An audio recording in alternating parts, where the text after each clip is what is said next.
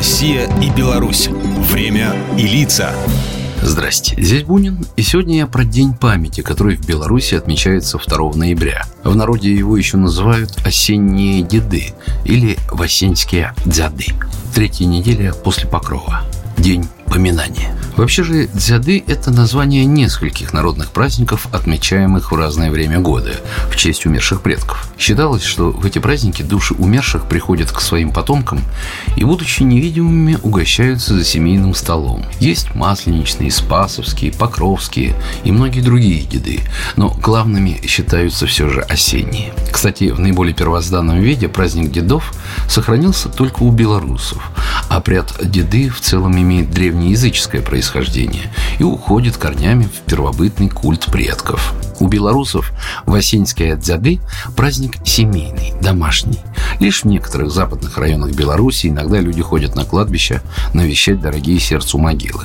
Перед дзедами принято чисто убираться в доме, мыться в бане, где оставляют ведро чистой воды и новый веник для душ предков. Женщины готовят различные блюда, потом хозяин дома зажигает свечку, читает молитву и приглашает всех предков на ужин.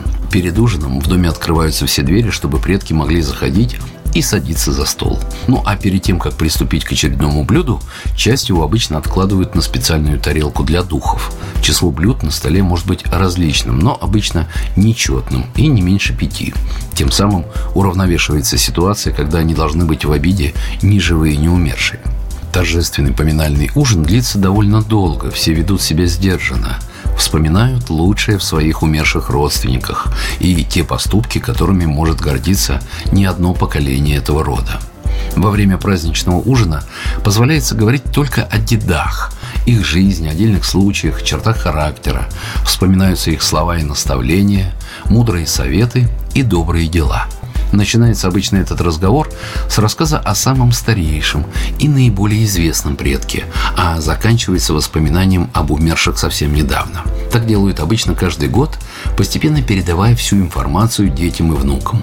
На протяжении всего 20 века традиция поминать своих предков на дзеды не имела большого распространения, но в 90-е годы осенние деды приуроченные ко 2 ноября, на некоторое время стали даже официальным нерабочим днем республики. Сегодня же, несмотря на то, что день 2 ноября снова объявлен рабочим, осенние деды широко отмечаются сельскими и городскими жителями. Ведь память о предках, она для всех одинакова.